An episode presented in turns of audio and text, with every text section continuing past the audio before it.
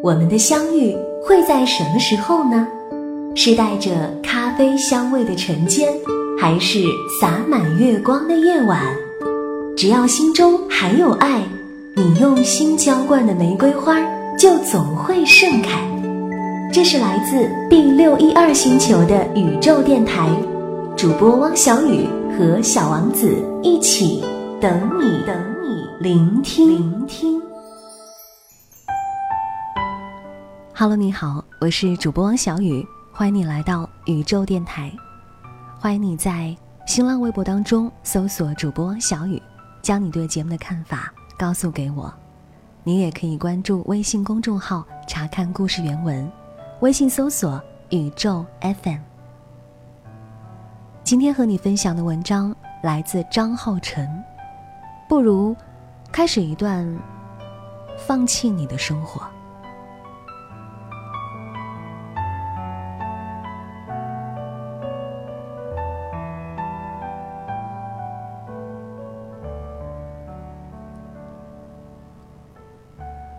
晚上，小姐失恋了。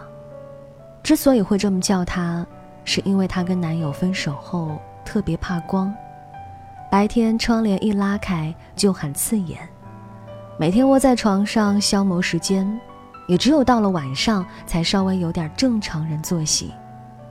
失恋这种事儿，无论说的多难受，旁观者也不懂，只有经历过的人才能真的懂。晚上，小姐初恋。初吻、初夜，都是给了同一个人。男友是大学同学，一谈就是五年，期间双方家长见过，孩子也怀过。我们都觉得这对铁打的情侣档散不了，最后，还是以男友提分手告终。分手理由很玛丽苏，说是自己事业暗淡。晚上，小姐给的压力又太大，所以想换个关系相处。失恋第一周，晚上小姐怕光不说，还会伴随间歇性心悸，没有食欲，双人床空出一边，翻来覆去，整夜失眠，时间一分一秒都是折磨。最可怕的是泪点特别低，听到情歌。看到电影里的情侣，甚至是广告灯箱上一些浓情蜜意的香水广告，都控制不住。那一周，我们都不敢提她男友的名字，一提她就揉搓头发，捂着心口喊痛。前段时间，微博流行“情深深雨蒙蒙可云”的搞笑 GIF，说她是演技担当。当时我们看《晚上小姐》，跟可云。是一模一样的。更夸张的是，他还找过民间庸医扎针灸，说是从生理上治疗失恋，调节他的新陈代谢，抑制情绪。结果痛得死去活来，无以复加，带着身体和心理的双重创伤。晚上，小姐请了一周的假，成天琢磨微博发什么，QQ 签名改成什么。抱希望于能想出几句警示名言，让她男友读懂自己其实一点都不在乎，但越是逞强，就越没自信。如若说喜欢一个人会卑微到尘埃里，那失去那个喜欢的人，连尘埃都不如。她盯着自己打出的矫情句子，又快速删去，最后。连累到把自己骂得体无完肤，连吸口新鲜空气都像是犯罪。第二周晚上，小姐开始恢复社交，强迫自己准点上班，对同事强颜欢笑，但聚光症越来越严重，几乎要戴着墨镜在电脑前工作。她是广告公司的设计师。那几天应付一个家庭按摩 APP 的客户，结果要么把按摩师 PS 的像丧尸出笼，要么设计的海报以为是用 Windows 自带画画工具搞定的。他们公司的老板还算尽人情，不但没多责怪，反而送了他一盒保养品。晚上，晚上小姐面无表情地拆开，几个大字写着：“海王金樽。于是，他那几晚都是借酒消愁，靠酒精入眠。迷蒙中想起大一刚跟她男友热恋那会儿，她用两个礼拜时间学那些脑残粉丝做了一本相册，上面贴满了他们的自拍和纸星星、千纸鹤。她男友二十岁生日，还专程去豆瓣开了一个活动，让全世界各地的网友给她手写生日祝福。那是她过的最中二，也是最快乐的时光。但到现在，只要一想到这个人不再属于自己，就难过的要死，在回忆的安慰与现实的无奈中，无限循环。不是都说了吗？人最软弱的。就是舍不得。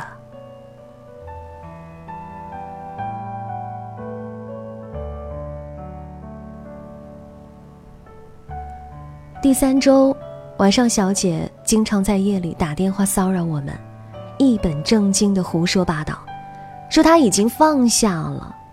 微博、朋友圈破天荒开始晒自拍、晒美食、晒风景，每天妆容精致，工作积极，走路带风。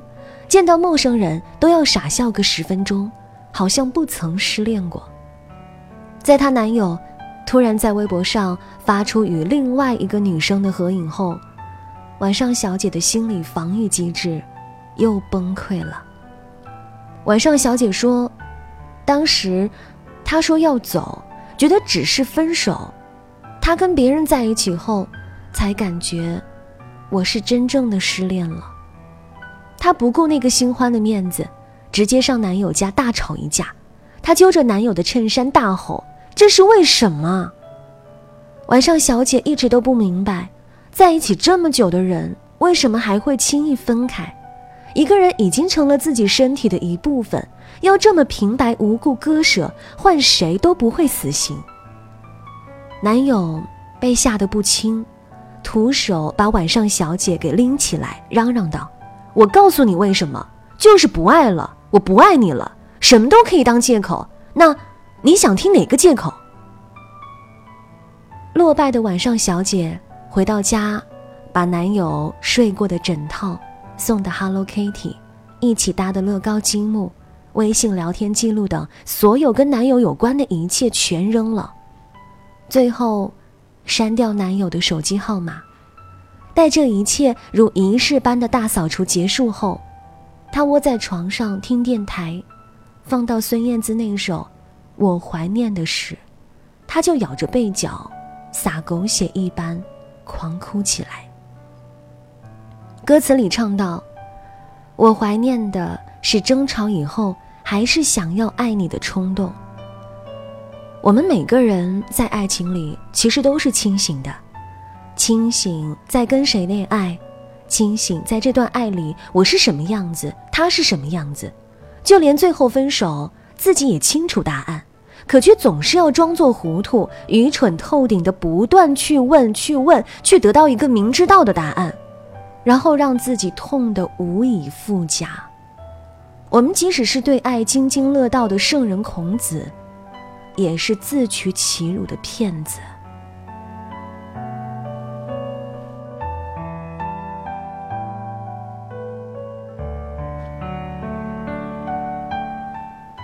第四周开始到后面一个月的时间，晚上小姐频繁的找虐，去男友的微博看他们花样式的秀恩爱，冒着心肌梗塞的风险，暗地里跟他们较劲，跟自己过不去。他们秀生日吃的蛋糕，晚上小姐就去甜品制作的培训班自己 DIY；他们秀旅行照片，她就加了摄影技术群，狂砸积蓄买单返。瘦小的身子背着火箭筒般的长镜头拍山水花草，就连男友不过是分享了一首小提琴独奏曲，她就屁颠儿屁颠儿的去学小提琴了。至此，她养成了一个习惯：男友每分享什么，她就去学一门技艺；只要感受到失恋的伤痛，她就用匆忙来填满。有一次，她上完小提琴课回来，好巧不巧。碰上了男友和新欢，男友没有要打招呼的意思，晚上小姐也只用余光瞄了他们一下，双方都沉默且冷静。然后回到家，晚上小姐哭成傻瓜，她在心里对自己说：“这是最后一次为他哭了。”有人说，大部分的不欢而散都是因为不懂得见好就收，而还有一小部分，是因为对方不再重要。晚上小姐失恋第三个月，在北京管庄附近租了一套一居室，自己买了大部分家具。宜家的家具安装说明书上都画着一男一女配合组装。但他一个人搞定了所有。新家收拾完毕，他消失了整整两个月。等我再联系上他的时候，是他刚旅行回来，期间长发剪短，从头到脚黑得非常有诚意。我说：“感情你消失这两个月，是把自己整成了管庄吉克隽逸呀？”他说：“是啊，都整没钱了，下一步应该安静的做个绿茶婊，被人包养了。”他当然在开玩笑，因为没他这么黝黑的绿茶。晚上，小姐说我在泰国学马杀鸡的时候，碰到那些外国男人的胡茬，都会想到男友。在英国的斯科费尔峰爬山累到缺氧，驴友伸手搀扶，也恍惚看成是男友。就连在米兰跟买手们血拼，都会不自觉地想起男友曾经送过的东西。后来，经历的每件事儿，每个与过去的脉络有所呼应的当下，都会不自觉与回忆产生关联。所谓时间会治愈一切，都是屁话，只不过是自己选择性忘记罢了。或许这个人一辈子都忘不了，但并不影响去过自己的生活。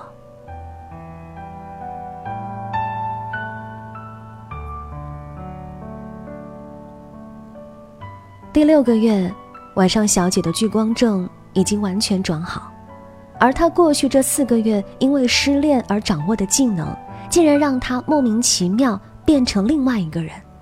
他就像一把万用工具刀，萌一点儿像是哆啦 A 梦，能跟个技术宅一样给电话重装系统，给手机越狱，也能中餐西餐粤菜川菜一锅端，一个人可以组成一支乐队。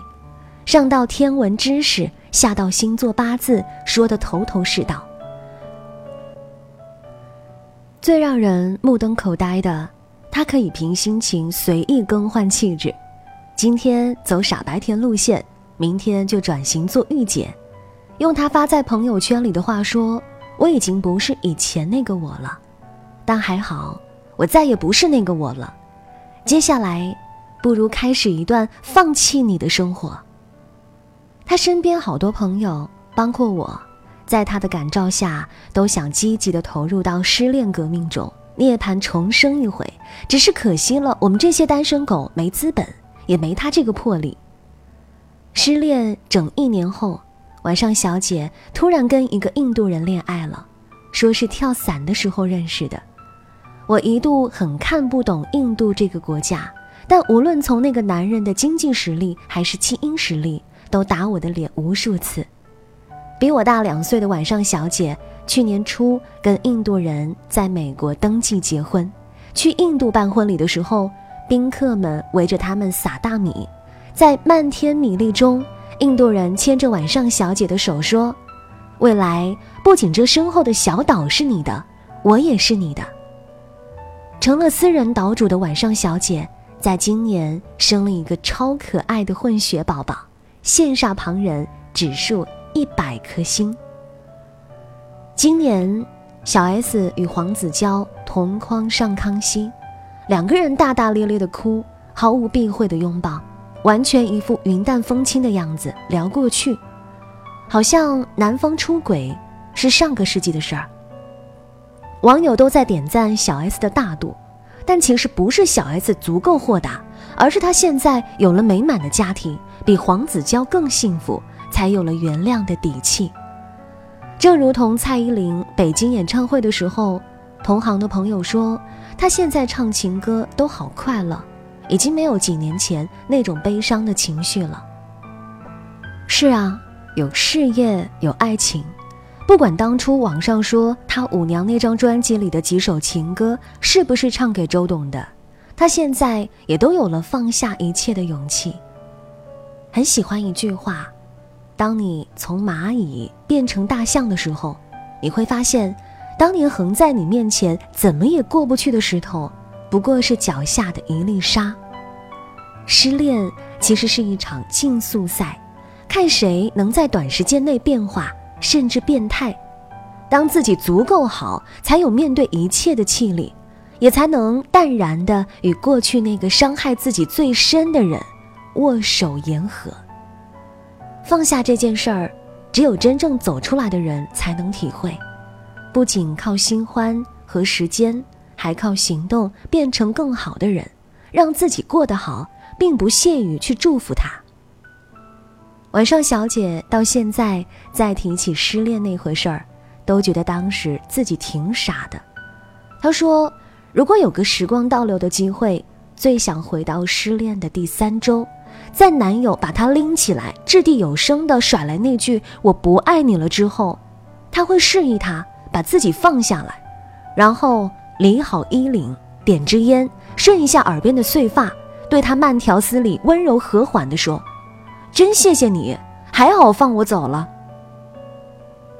恋爱让自己的世界变小，失恋就要把原本应有的世界找回来。我们因爱而完满，想开、看开、放开，提及也再无涟漪，相见也心生坦然。这已然成为我们撕心裂肺后还能记得的。最好的故事。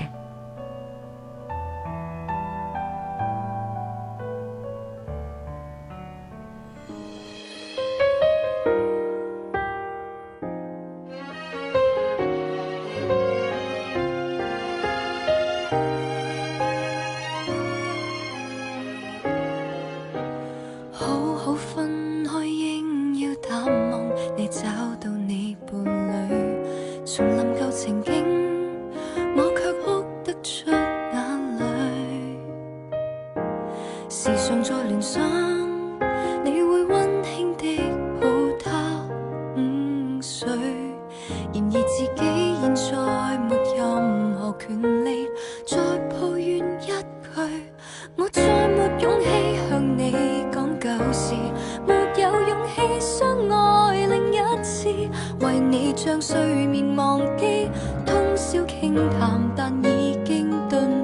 还是记起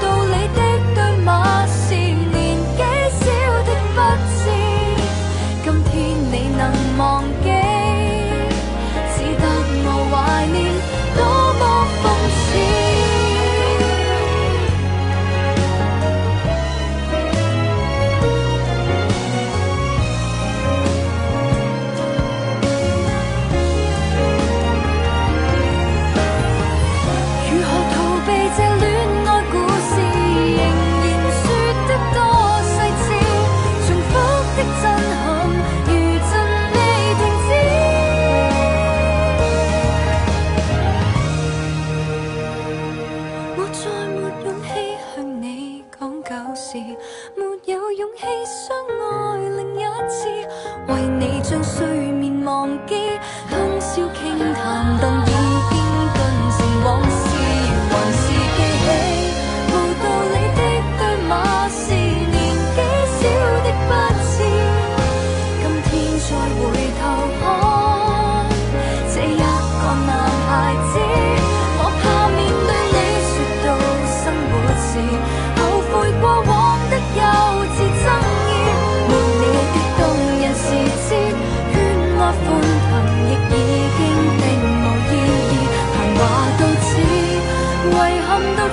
结论是